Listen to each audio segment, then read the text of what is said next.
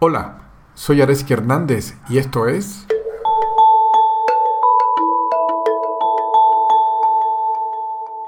Conversando sobre mantras con Rayín Ferrera. Porque hoy tenemos a un maestro, Rayín Ferrera, está con nosotros y estoy muy contento porque Rayín Ferrera es, una, es un maestro en nuestro mundo de habla hispana que ha tenido toda una trayectoria como músico y como, como maestro espiritual.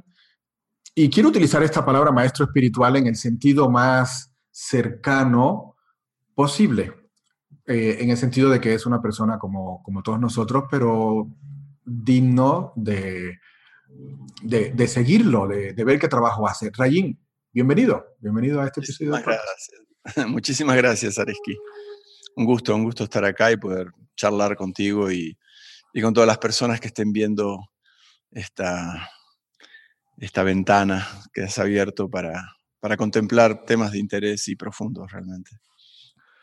Temas de interés y profundos.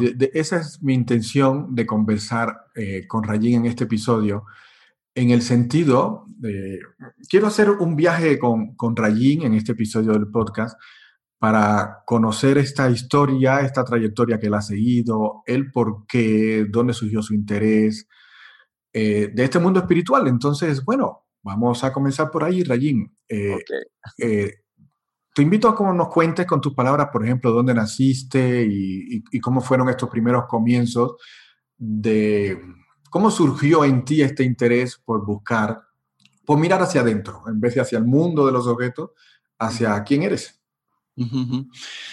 Bueno, yo nací en Buenos Aires, en un barrio que se llama Barrio Piedrabuena, así se llama, por un comandante que anduvo, ahí un marino que anduvo por el sur de Argentina, el comandante Luis Piedrabuena. Entonces había un barrio, Piedrabuena, que era un barrio de trabajadores. Mi padre trabajaba en una empresa de metalúrgica y en aquella época cerca de las empresas construían estos barrios que luego se, con el tiempo estos, estas familias iban como mejorando y construyendo y haciendo un lugar precioso, la verdad, muy arbolado, muy lindo, de familia de clase media, trabajadora, este, muy digna, ¿no? Y entonces la escuela estaba ahí a dos cuadras también, entonces estaban los amigos también.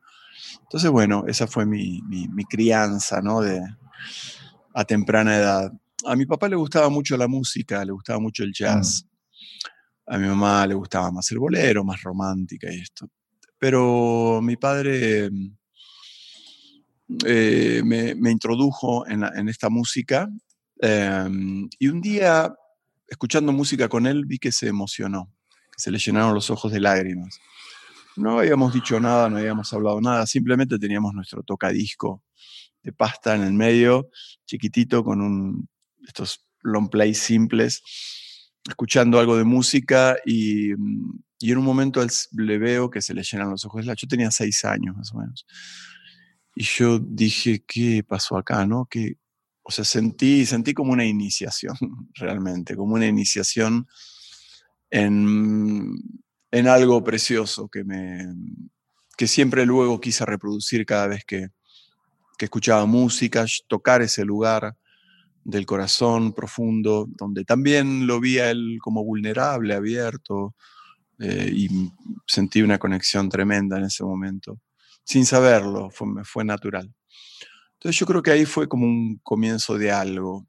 Luego me dediqué a la música em, y trabajé profesionalmente en la música durante muchos años, hasta hace unos 10 años atrás trabajé profesionalmente al mismo tiempo que iba haciendo mi, formación, mi, trabajo, mi sadhana, mi práctica espiritual, ¿no? Con los mantras, instrumentos de India y demás, al mismo tiempo.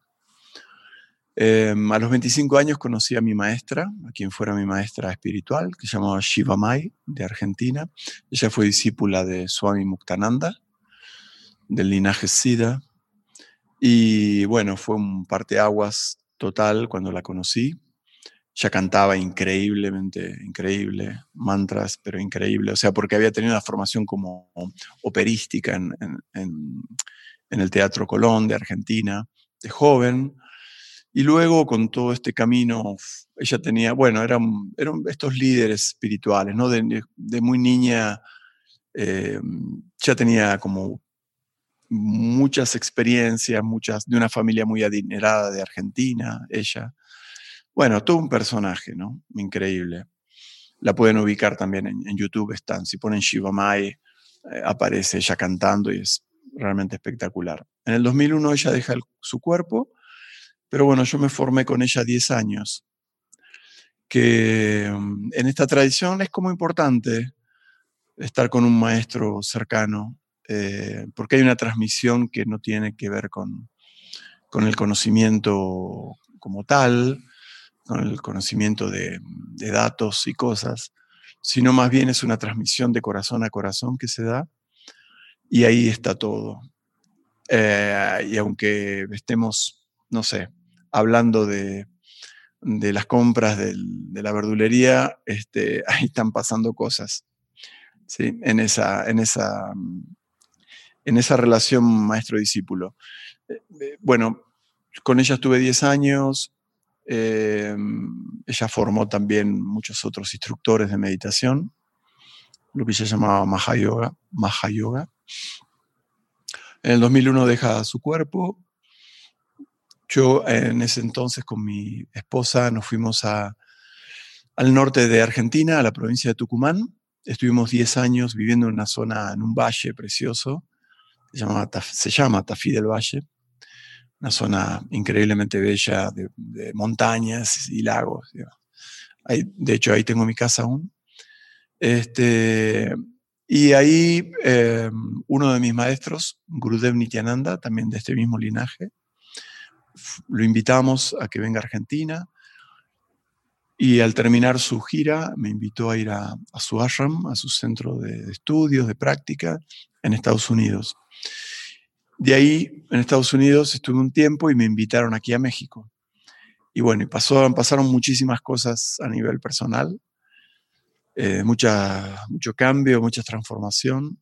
Y, y, me vine aquí a México y hace ocho años que estoy aquí viviendo, ahora actualmente, ahora en Cuernavaca, hace un mes y pico que estoy viviendo, con este clima tan lindo.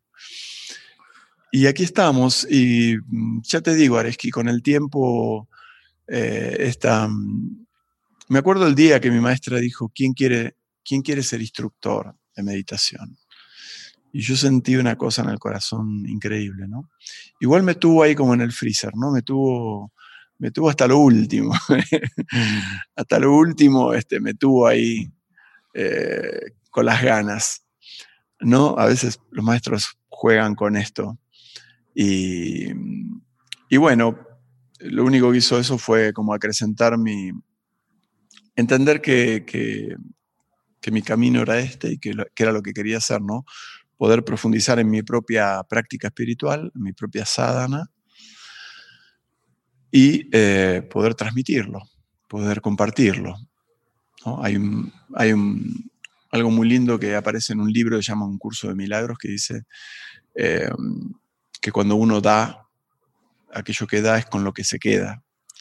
¿no? O, al dar hay una extensión de uno mismo hacia en, lo que da y demás. Y esta es la experiencia que tuve desde el primer momento, que, cuando uno ofrece algo desde este lugar, eh, de corazón a corazón, eh, es, es una dicha, un gozo que uno no quiere, quiere seguir explorando, quiere seguir dando, quiere seguir compartiendo porque hay una experiencia de, unidad, de empatía con el otro, ¿no? Más allá de las máscaras, más allá de lo que hago, no hago, lo que tengo o no tengo, ¿no? Eh, hay una conexión que va directo al ser humano, al ser, al, al alma, podríamos decir. Entonces, eso es una cosa increíble, ¿no? Entonces, bueno, con el tiempo uno va también adquiriendo más herramientas, más habilidades para transmitir y, bueno, se va consolidando también este, esta, función de dar ¿no? y de, armar grupos y guiar experiencias y, bueno, y todo esto. ¿no? Así que en esas estamos, ahora. Gracias, Rayín. Mm, de, de, todo lo que has comentado, bueno, me llama a mí la atención los viajes, ¿no? Argentina, Estados Unidos, México, y, de alguna manera eh, puedo ir a mi propia historia personal, donde nací en Cuba, eh, estoy en México, pero también he vivido en, en otros eh, tres países de Europa cerca de un poquito más de un año en cada uno. Entonces, esa, ese enriquecimiento cultural, esa diversidad lo, lo, lleva a uno a, a, esa humildad, a, a conocer que, que, hay diferentes lugares con diferentes culturas y, y tienen una riqueza. Es, es, un viaje para el que le gusta, que, que yo he disfrutado. Y lo otro que comentaste, a mí se me hace fundamental, eh, me quedo con, con esa relación de maestro-discípulo de varios niveles, porque normalmente en nuestra cultura pensamos que el nivel fundamental es el de esta transmisión racional, donde yo te explico un concepto y tú lo repites, cuando, cuando esa es, el, ese es la transmisión menos importante. La transmisión más importante es sencillamente la convivencia, el, el vivir día a día desde este, desde este lugar cuando, cuando tú ves que tu maestro, independientemente de las situaciones de la vida, las enfrenta desde un lugar claro y estando en paz, eso tiene un poder inmenso, ¿no? Es esa, eh, eh, esa, esa, transmisión sencillamente de, desde un lugar del ser. Porque en este, en este trabajo que tú haces de corazón, de ofrecerle a otros, eh, hay un mundo allá afuera, lo conversaba con Rayín hace un ratito, hay un mundo allá afuera tan enfocado en el hacer y solo siendo es donde encontramos eh, el propósito. O sea, creemos que al hacer encontraré mi propósito. Cuando es completamente al revés, cuando, cuando hay que encontrar tu propósito en ti, y no es encontrar lo racional, no me refiero a eso, me refiero a, a un convencimiento que surge desde un lugar de experiencia, y entonces eso te guía al hacer, ¿no? De manera convincente, clara, etc. Ok. Ah, ahora, Rayín, eh, mencionaste que cuando encontraste a tu maestra Chiva Mai, ya practicabas tu sadhana, ya, ya, no. ya habías, ¿no? No, no, no, no. Cuando la encontré a ella fue la primera vez, yo ni sabía nada de yoga, ni de nada, de absolutamente nada.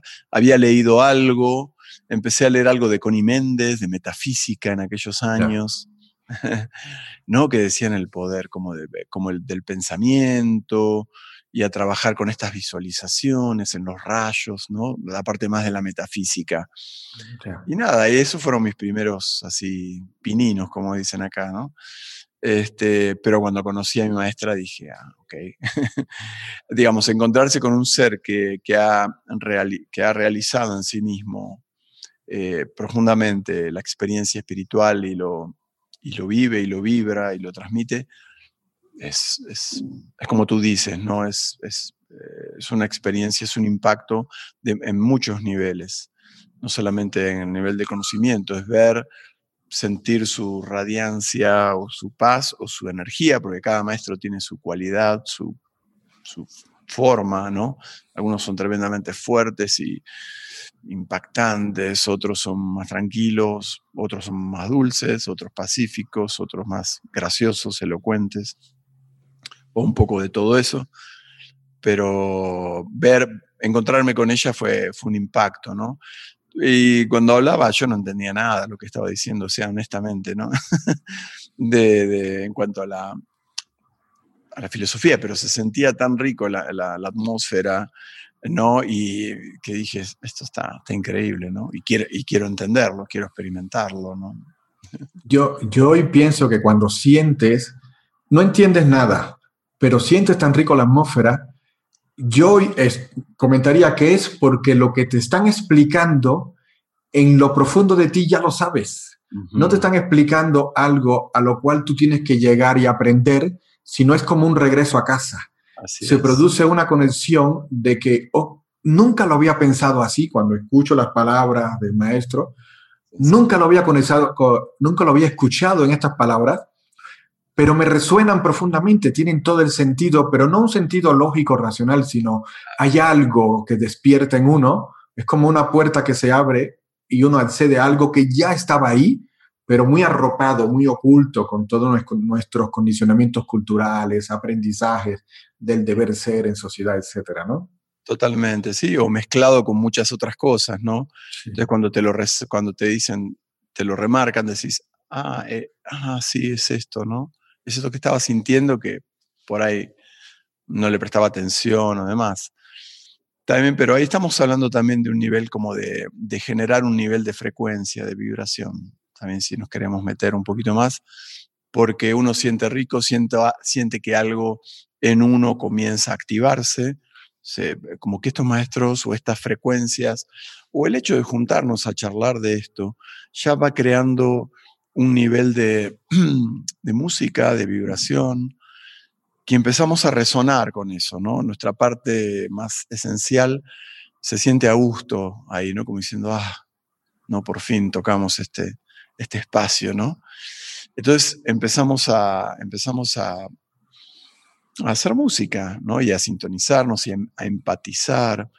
Entonces, a mí lo que yo creo que sentí en ese momento fue con esto de que racionalmente no entendía nada, pero me sentía bien, es como una activación a nivel del corazón, ¿no? A nivel de, del alma, donde, eh, no sé, hay una frecuencia, hay una vibración con la que, que reconoces como tuya, como esencial, como muy muy natural, muy cercana. Entonces, en un nivel por ahí no entendés nada, en otro nivel estás como pez en el agua, ¿no?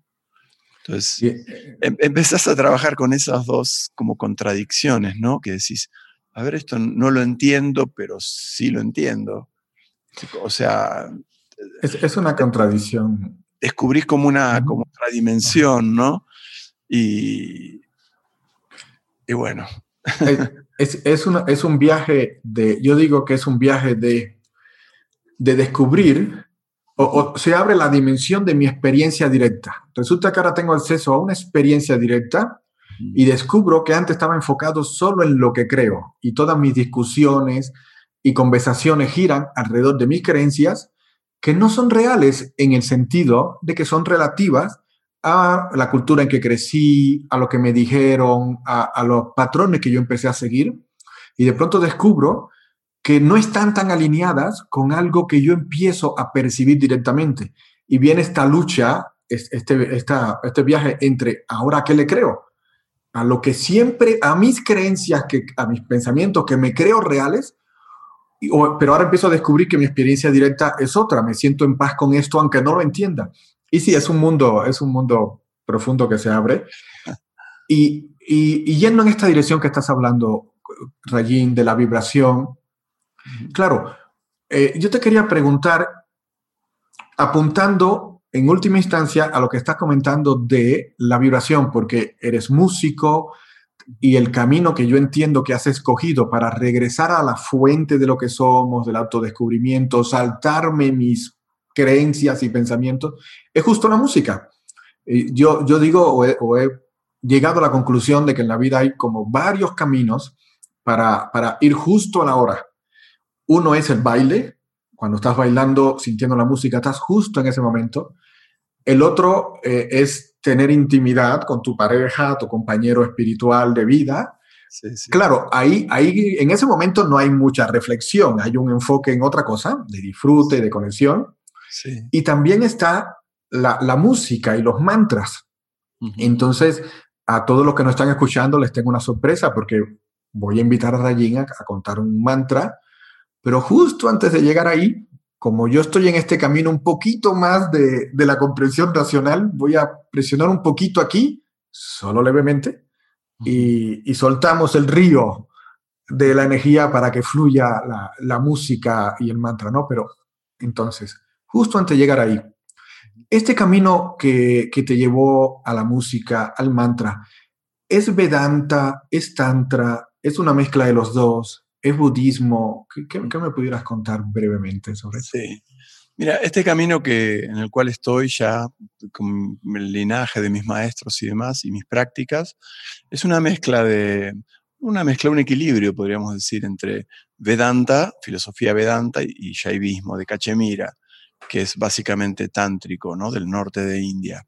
Es un, tantrismo no dual, el cual dice, bueno, todo es conciencia, todo esto es el baile gozoso de, la, de la Shakti, de la energía, ¿no? Eh, disfrutándose a sí misma, vibrando en cada cosa, ¿no?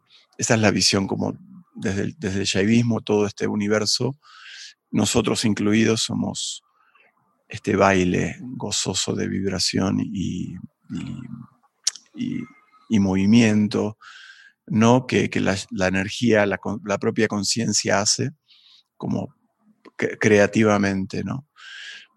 Por un lado eso, el, el como que expresa esto, todo es absolutamente conciencia, todo es uno, en diferentes niveles de condensación, de, vibración, que esto en el tantrismo se lo llaman tatuas o, niveles de creación, donde de lo más sutil a lo más grosero, eh, toda esta manifestación está expresada. Desde un pensamiento que sería como algo abstracto, a algo, a una piedra, ¿no? que es algo eh, material, concreto, ¿no? y con su propia vibración. Entonces, todos estos niveles infinitos todos esos tienen como la misma materia prima, que sería esta energía o conciencia, que la física cuántica, ¿no? Como tú sabes, habla este, este campo cuántico de energía. Bueno, también a veces se lo relaciona con, con el océano, ¿no? Que es una sola masa de agua, pero de pronto tiene olas y tiene formas, eh, pero es exactamente la misma, materia prima, ¿no? En este caso el agua. Entonces, desde el punto de vista tántrico vemos, y, desde el shaivismo no dual, eh, todo esto como una manifestación, y yo soy parte absolutamente de esa misma energía. Desde el punto de vista del Vedanta, que tiene este famoso neti neti, que es el esto no, esto tampoco, o esto no, como que hace énfasis en la... En, en el cambio constante, ¿no? Por lo tanto, o sea, la meta de ambos caminos, que podríamos decir mano derecha, mano izquierda, a, veces lo relacionan con el padre y la madre, ¿no? El, Vedanta y el, tantrismo. Em, en, el Vedanta lo que se busca es como encontrar aquello que es permanente, aquello que no cambia, ¿sí? O sea, lo que es sat, se conoce como sat, ¿no? Em, entonces, bueno, los métodos son diferentes, ¿no? De decir, a ver, este mundo cambia así, asat, ¿no? Como que, ok, estoy buscando lo que, lo que es permanente. Entonces, como, una, como capas de cebolla voy pelando esto hasta encontrar el núcleo, ¿no? Aquello que en mí no cambia. Mi maestra solía dar este ejemplo hermoso de, de una bicicleta, ¿no? De una rueda de bicicleta que, que por más que la rueda gire a toda velocidad, hay un centro que siempre está fijo, ¿no? Y ahí no pasa nada. Entonces, en nosotros, que esto lo podemos experimentar en meditación, hay un centro donde por más que afuera se mueva a toda velocidad, por más que en nuestra vida haya dramas o, momentos alegres o momentos así o momentos asá, hay un eje que, y una esencia que no es ni siquiera tocada por eso, ¿no? O sea, es como, es como un lugar, como un refugio interior. Entonces, em, hay como un balance en, este camino que recorro de, estas dos, de estos dos aspectos, ¿no? Por un lado, como te digo, hay una experiencia de unidad con todo y por el otro lado, eh, quizás en mi día a día, observo mis pensamientos, lo que me dice la mente, y trato de, despertar en mí el observador, ¿no? Como tomar esta distancia simplemente para, para poder este, discernir con claridad, ¿no? Sí, eh, es, un... Estoy muy alineado en mi propio viaje actual con, lo que has contado, ¿no? Mm, eh, yo también he escuchado sobre el modelo de conciencia única, de que, de que sí es el mar de la conciencia que en su vibración da origen no como algo separado, sino los que percibimos como separados son vibraciones, movimiento de, la, de, lo, único infinito que existe, que es la conciencia, ¿no? Y, este, este mano derecha e izquierda de Vedanta y Tantra, mm, a mí me gusta verlo como, como un camino, el neti neti de no soy, no soy, hasta reconocer qué es lo que esencialmente soy, que no es cuerpo, no es mente, no son emociones, no son pensamientos, sino lo que observa todo esto. Exacto. Y el camino tantra es el camino de vamos ahora a relacionarme y vivir y manifestarme en el mundo a partir de ese entendimiento. Y en ese camino de tantra descubro que, que ahora yo soy todo, ¿no? O sea, es un viaje de yo soy cuerpo-mente a yo no soy cuerpo-mente y soy nada, que es como la pequeña muerte, se le dice en budismo zen, y después el, el gran renacimiento, que es descubrir que yo soy todo, o sea, de yo soy cuerpo-mente a soy nada a soy todo. Es un viaje hermoso, es un viaje... Es, es, increíble, es increíble. En el shaivismo se ve esta, esta aparente dualidad de materia y espíritu, lo ven como fases, como fases de una misma experiencia. Como decirte, no sé, a veces se da este ejemplo, como el agua que puede ser, eh, no sé, sólido, vaporoso, líquido, pero siempre es la misma materia, ¿no? Eh, entonces, lo ven como fases, no lo ven como algo, eh, digamos, separado. y en Shaivismo se habla mucho como del tema de contracción o expansión de la energía. Entonces, se habla de, se habla de tres nudos principales en nosotros, en la visión, cuando veo las cosas separadas, que se llaman malas, se llaman malas en el shaivismo, son como impurezas. La impureza de ver separación, de, la impureza de sentirme un pequeño yo separado y indefenso y etcétera, ¿no? Y la impureza en la acción, cuando, cuando me considero yo el hacedor, ¿no? Eh, en el yoga se lo llama karma yoga esto, ¿no? Es decir, cuando, cuando entiendo que quien actúa a través mío es, es una energía, es una fuerza que, que ni siquiera soy capaz de, de, de, explicarla, ¿no? Porque simplemente está ahí y hace que mi cuerpo coordine, que mis manos y mis palabras puedan... No, hay, hay, hay algo en nosotros que, que está funcionando por sí solo, una inteligencia que nosotros no tenemos ni idea que cómo lo hace, ni, ni por ahora están pasando tantos este, cosas dentro de mi cuerpo, ¿no? Em, cómo se están regenerando cosas, cómo otras cosas están desapareciendo. O sea, hay una inteligencia que sabe lo que hace. Entonces, eh, quien, el karma yogi, digamos así, entiende que que quien actúa a través de uno no es este ego, digamos. El ego poco sabe de esto, ¿no? Y encima se atribuye las, las acciones y las, las cosas, como diciendo, esto lo hice yo, ¿no? Y entonces ahí hay como una, se considera en el shaivismo como un tipo de, porque eso genera karma, eso genera consecuencias y demás. ¿no? Es, eh, lo, lo que a mí me parece maravilloso de todo esto es que tratamos de conectar con esto todo absoluto desde una postura relativa.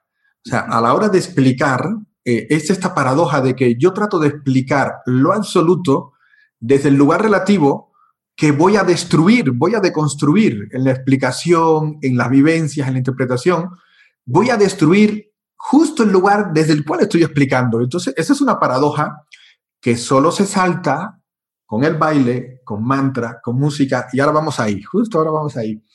Pero eh, esa es mi, mi, propia interpretación de por qué tengo que ir a un lugar, tengo que saltarme la mente, porque la mente es justo esa interpretación, es una actividad de la conciencia de la para poder creerse separada y poder ver el resto de los objetos dentro de esta apariencia. Es esa danza, ¿no?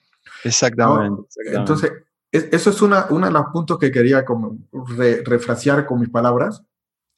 Lo otro es lo que acabas de mencionar, que el ego dice que hizo las cosas, y a mí me gusta mucho una metáfora que es como la metáfora de el bailarín o la bailarina y el payaso. sale a escena el bailarín con la bailarina, hacen todo el acto, no reclaman ser los responsables de nada, y cuando se van, sale el payaso y dicen, y, recibe los aplausos. Yo fui el que lo hice, ¿no? Entonces, el, ego es algo así. Todo ocurre, se manifiesta, y después viene el pensamiento y dice, yo fui el que decidí, yo fui el que hago esto, yo soy el responsable de los beneficios y las cosas buenas, o cúlpenme y latigueme porque soy malo, ¿no? Es el payaso que trata de apropiarse de la autoría de lo que hace el bailarín, ¿no? Exactamente, exactamente, totalmente. Un poco esto en relación a lo que decías de, querer entender el absoluto desde lo, lo parcial. También eh, esa, esta, esta, idea del fractal, ¿no? Como, la, como en, la, en, la, en cada uno de nosotros está la totalidad también, ¿no? Pero sí tenemos que trascender a la mente justamente para poder, para poder siquiera, este, ya no explicar, porque a, este maestro Shankaracharya del Vedanta Advaita le decían, ¿qué es Brahman? ¿no? Que tanto hablaba de Brahman. Decía, Brahman es aquel donde las palabras retornan sin, sin haberlo podido tocar, ¿no? Porque es una experiencia que va más allá de, de, de entender o no entender algo. Es experimentar. Recién hablabas, hablabas de la experiencia de la relación con tu pareja, donde decís, bueno, ahí no hay mucho pensamiento, y no, porque también es un momento orgásmico, no donde, no, ¿qué vas a pensar ahí? Es, ahí es pura, pura experiencia, ¿no? Y los maestros del Shaivismo dicen la experiencia con, la, con, con, el ser, con la divinidad, con la Shakti, es mil veces la experiencia es una super experiencia sexual, dicen, ¿no? Es como, es un super sexo, así, así lo mencionan. Y, este, y bueno, habría mucho más por decir, porque también en el tantrismo a veces se lo relaciona con, con el sexo, con la penetración y demás. Pero también a un nivel sutil es la penetración de la divinidad en uno, ¿no? Cuando uno siente este descenso de la luz o siente que meditación, ¿no? Nos puede pasar esto de, sentir que de pronto algo se hace carne, algo más sutil se hace carne en nosotros o despierta desde dentro. Eh, en el shaivismo lo llaman como el descenso de la energía, descenso de la energía, uno siente como que algo baja y, y hay como hay, hay como una penetración, hay como una conexión, un, un enchufarse a algo, ¿no? Entonces también el concepto de, tántrico a veces del, sexo a un nivel sutil tiene que ver con meditación en esta relación amorosa con la divinidad, ¿no? Vale. sí. Eh, en última instancia, todo lo que podamos decir, o sea, hay un concepto creo que en Vedanta que, es el de, de una aguja eh, sacando otra, ¿no? O sea, para aproximarme para llegar a la verdad última, si vamos a hablar de la verdad última, no podemos hablar, nos quedaríamos callados.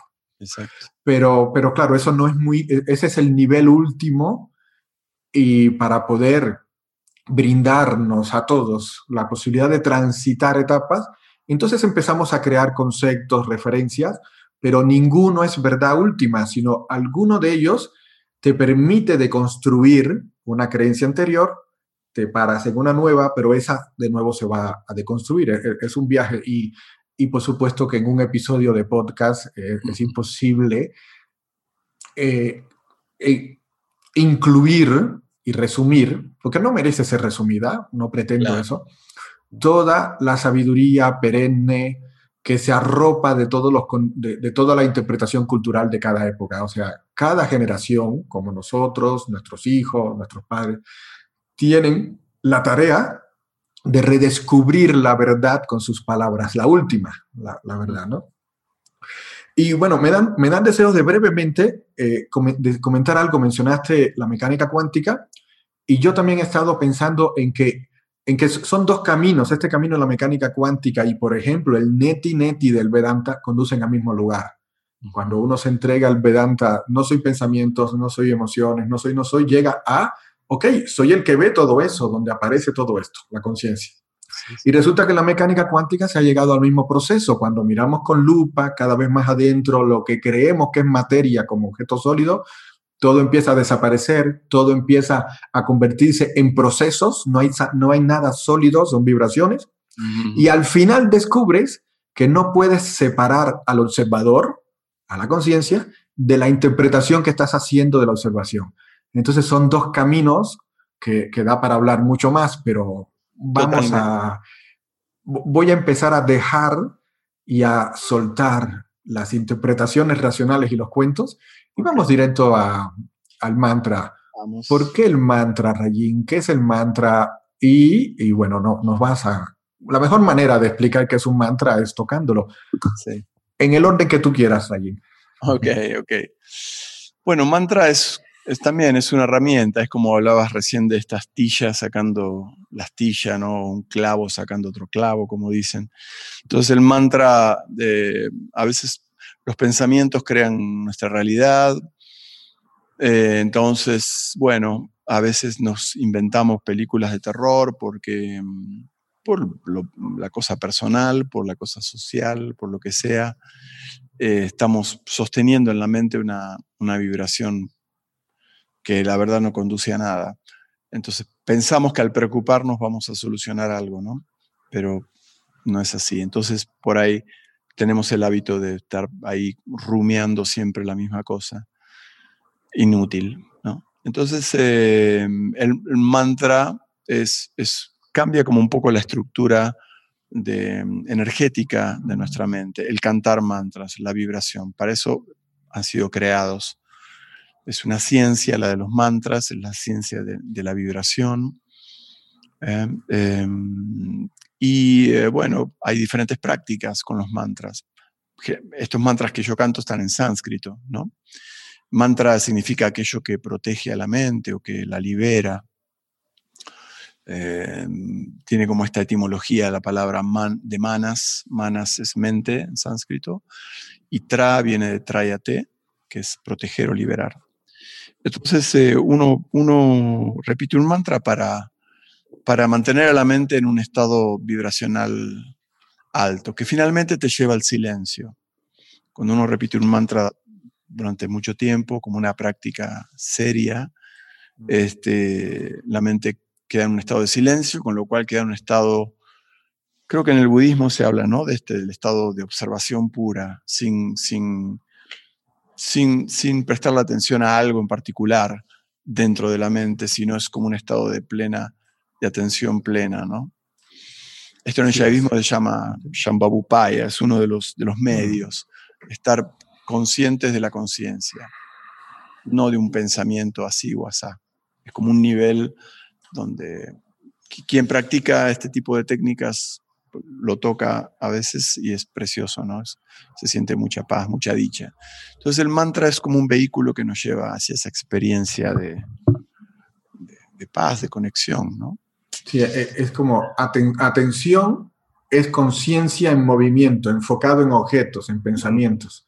Y mantra entonces nos lleva a que nuestra atención suelte los objetos se retraiga en su tranquilidad y eso es conciencia plena y única. Plena y única, exactamente, ¿no? Gracias, eh, Exacto, exacto. Entonces, escuchamos un mantra, te, invito a ti y a los que nos están escuchando a sentir este proceso de relajación de la atención a través de Rayin y un mantra. Muy bien. Vamos a hacer una, una oración preciosa que se llama oración universal. Em, esta oración dice, es, tiene una traducción preciosa que dice que los malos se vuelvan buenos, que los buenos obtengan paz, que los pacíficos se liberen de sus cadenas, que los liberados liberen a los demás. Dice, benditos sean los súbditos de los que gobiernan y que estos grandes hombres gobiernan la tierra con justicia que siempre haya bienestar para los hombres, mujeres justas, que todo el mundo sea feliz, que todo el mundo goce de buena salud, que solamente vea cosas favorables, que no sufra nadie, que llueva en el momento apropiado, que la tierra tenga graneros repletos de granos, que en este país no haya desórdenes. Finalmente dice, benditos sean nuestros padres, los animales, los campos, los trabajadores, que todo lo nuestro sea una ayuda para el conocimiento y que veamos el sol por mucho, mucho tiempo. Así dice la, esta oración.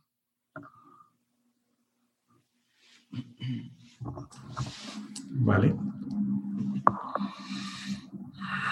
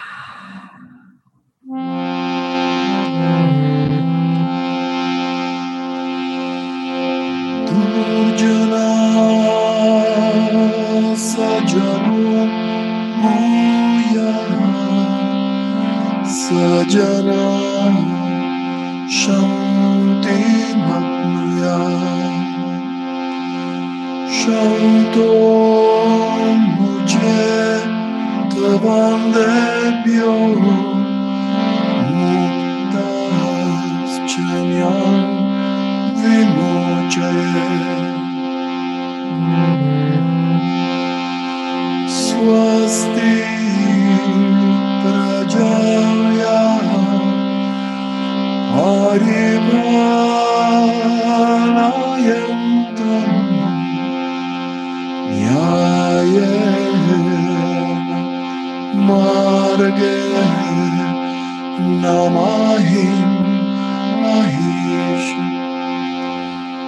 Gauraha, Manebhyaha, Shuvamastu Nityam, Lokaha Samasta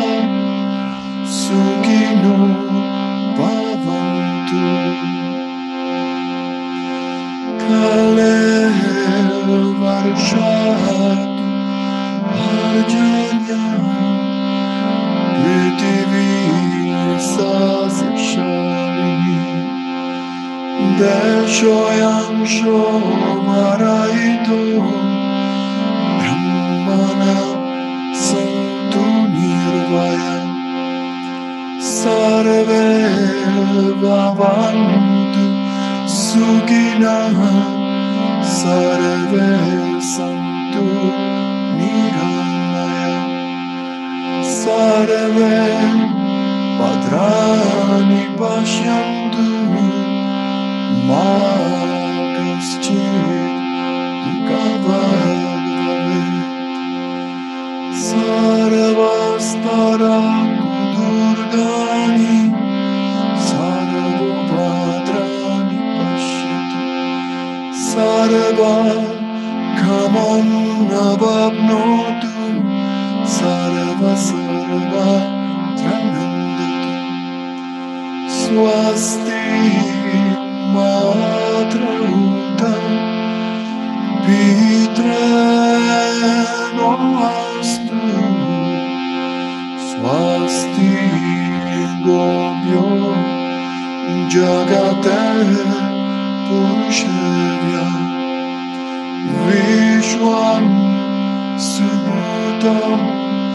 su vida transformada.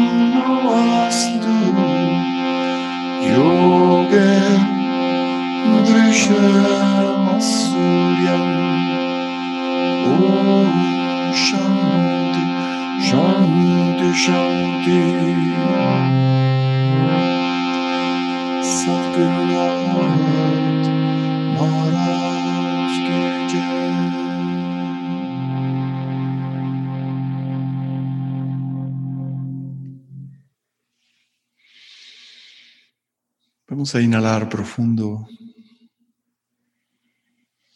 Exhalar suave y largo. Una vez más, inhalo profundo. Exhalo. Muy lentamente vamos abriendo los ojos.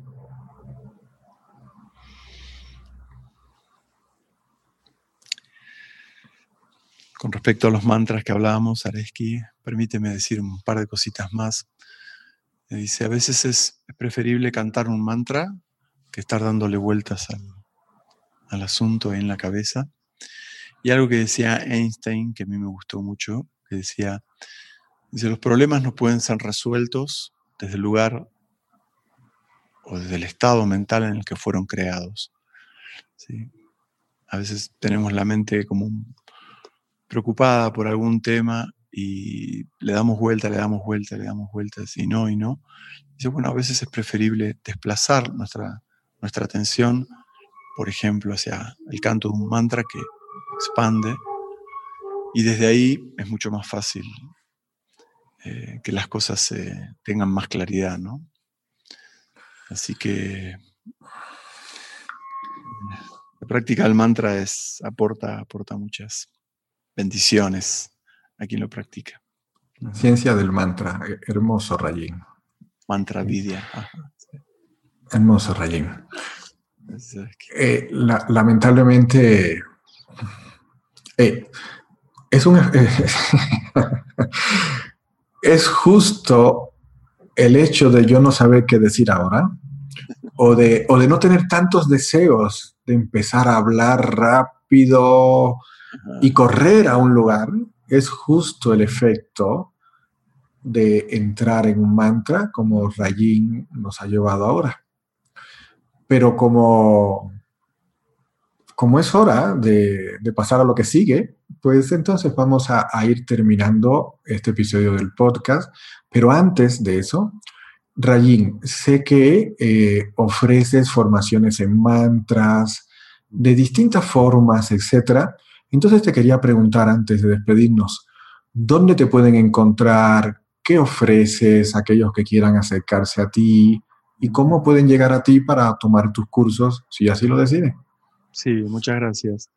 Ahora estoy abocado únicamente a dar esta formación en mantras, que ayer justamente comencé otra, tengo dos en curso. Son formaciones que duran ocho meses, o ocho módulos, mejor dicho. Este tiempo es porque, bueno, necesitamos un periodo para que de tiempo y de inmersión en la experiencia para que haya un, realmente una transformación, un efecto en nosotros, ¿no? Entonces, bueno, los, los, los hice de este, con esta duración.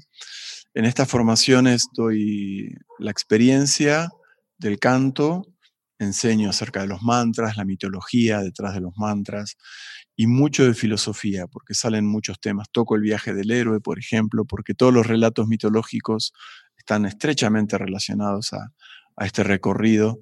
Entonces me gusta que la gente también pueda eh, ver la mitología no como un cuentito, sino como, como una resonancia con su propio viaje. Cada uno de nosotros somos los héroes de, esa, de esas epopeyas, por eso también resuena durante tantos miles de años con esta estructura psicológica nuestra, porque evidentemente hay una, una correspondencia, ya sean relatos griegos eh, o de India o de cualquier tradición. Entonces, bueno, eso es algo que está muy presente en las formaciones que doy, como esta transformación y correlación con nuestra vida en cuanto a todo lo que estamos estudiando. Y bueno, y las herramientas de los mantras para, para poder practicarlos. Entonces tengo clases grupales y clases individuales. Entonces, en las clases individuales es uno a uno y al mismo tiempo tenemos clases grupales. Entonces, creo que es bastante completo. Y me pueden encontrar en, bueno, mi teléfono, si quieres lo puedo pasar, es 5539799685, de aquí de México.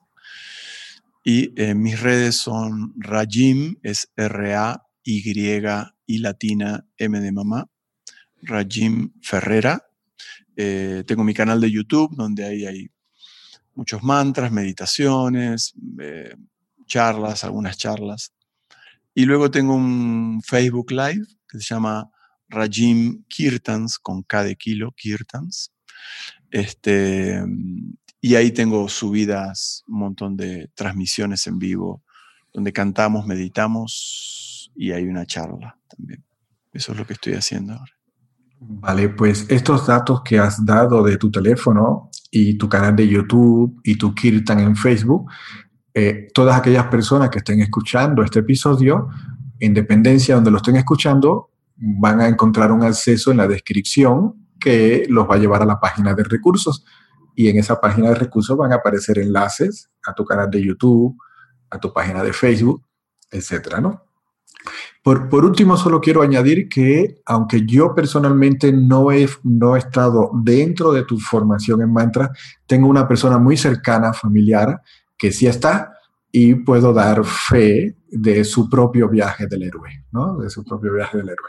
Entonces, invito a todos los que nos escuchan y se sientan atraídos por esta manera, eh, esta vía devocional de encontrar tu verdadera naturaleza y acceder a tu paz permanente a través de la ciencia de los mantras, pues que contacten a, a Rayin.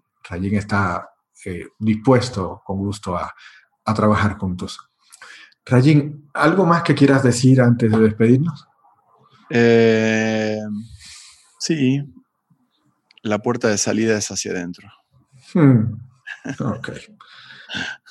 Gracias, Rayin. Muchísimas gracias por, por este espacio, por dedicarnos tu tiempo y nada, que nuestros caminos se sigan encontrando. Buen día, Rayin. Muchas gracias, Areski. Gracias por la invitación y gracias a todos. Entonces, hasta la próxima.